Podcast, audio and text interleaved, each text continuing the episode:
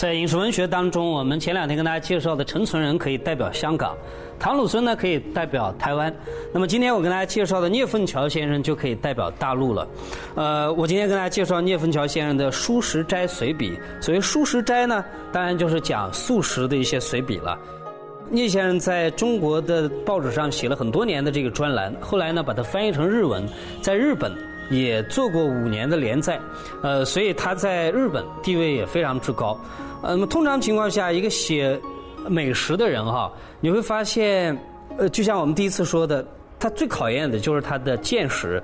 那么聂凤桥呢，他其实啊，相对较于唐鲁孙而言，他的特色在于他的考证的能力。你看这本书，你会发现，所有任何简单的一个东西，他都能够扯到文化、掌故，然后历史一些呃信息上面来，这是他非常厉害的地方。我们随便举一个例子吧。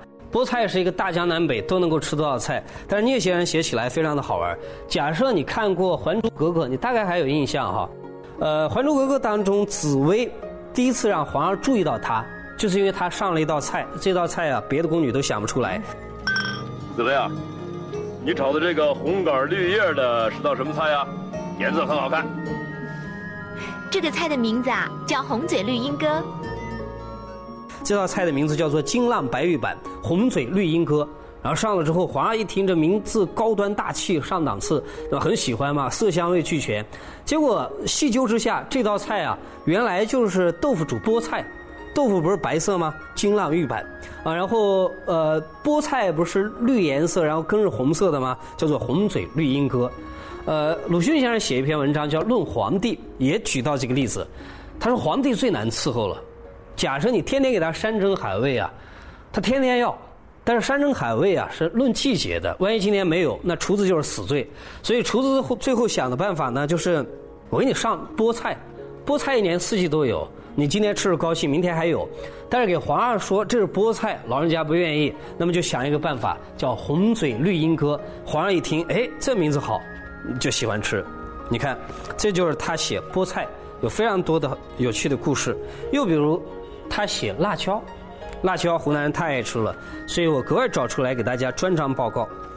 呃，他提到姚雪垠先生的历史小说《李自成》，他说里头有一个细节，就是在淳成十三年（一六四零年）的时候呢，李自成一次早餐的时候有一碟辣椒汁，结果呢，一九八零年有一个作者啊，就写一篇文章《李自成和辣椒汁》，就怀疑李自成是不是有福分吃到辣椒汁，因为，呃，根据花镜的手在。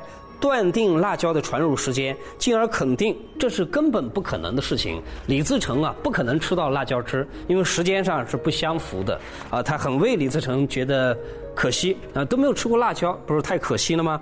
但他又找到一个资料，他说资料显示，湖南醴陵的玻璃辣椒，十八世纪初叶就已经远销到斯里兰卡、新加坡和美洲等地。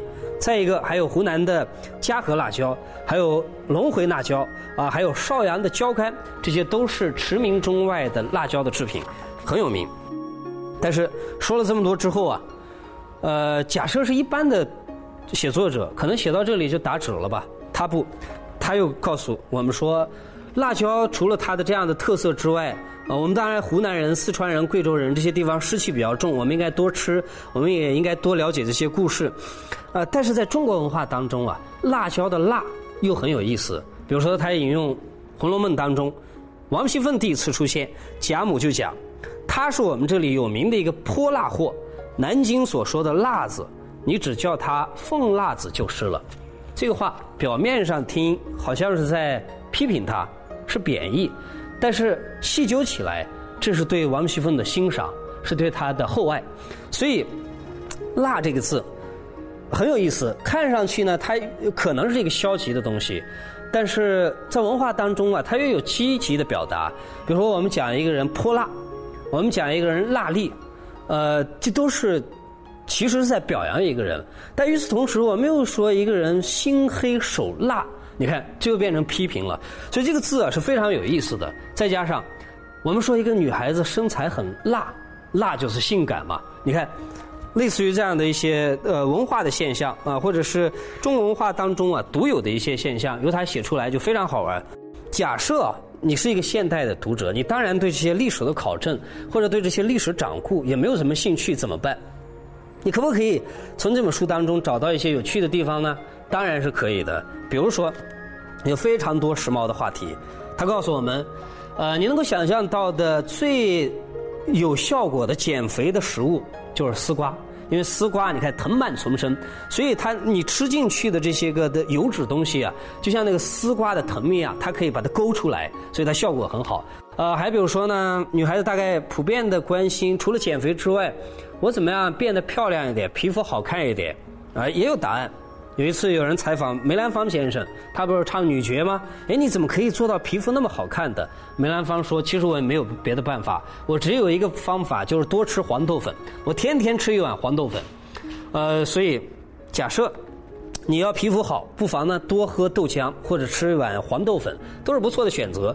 所以类似于这样的非常时髦的话题，这样的一些答案呢，你其实都可以在这本书当中找到的。那好了，这个礼拜啊。”礼拜五正好就是我们今天播出这个节目的时间，《舌尖上的中国》这个纪录片重新回归到荧屏上面来。大家在看这个纪录片的同时呢，你不妨呢也多了解一些关于这些食物的掌故、这些历史、关于它的文化。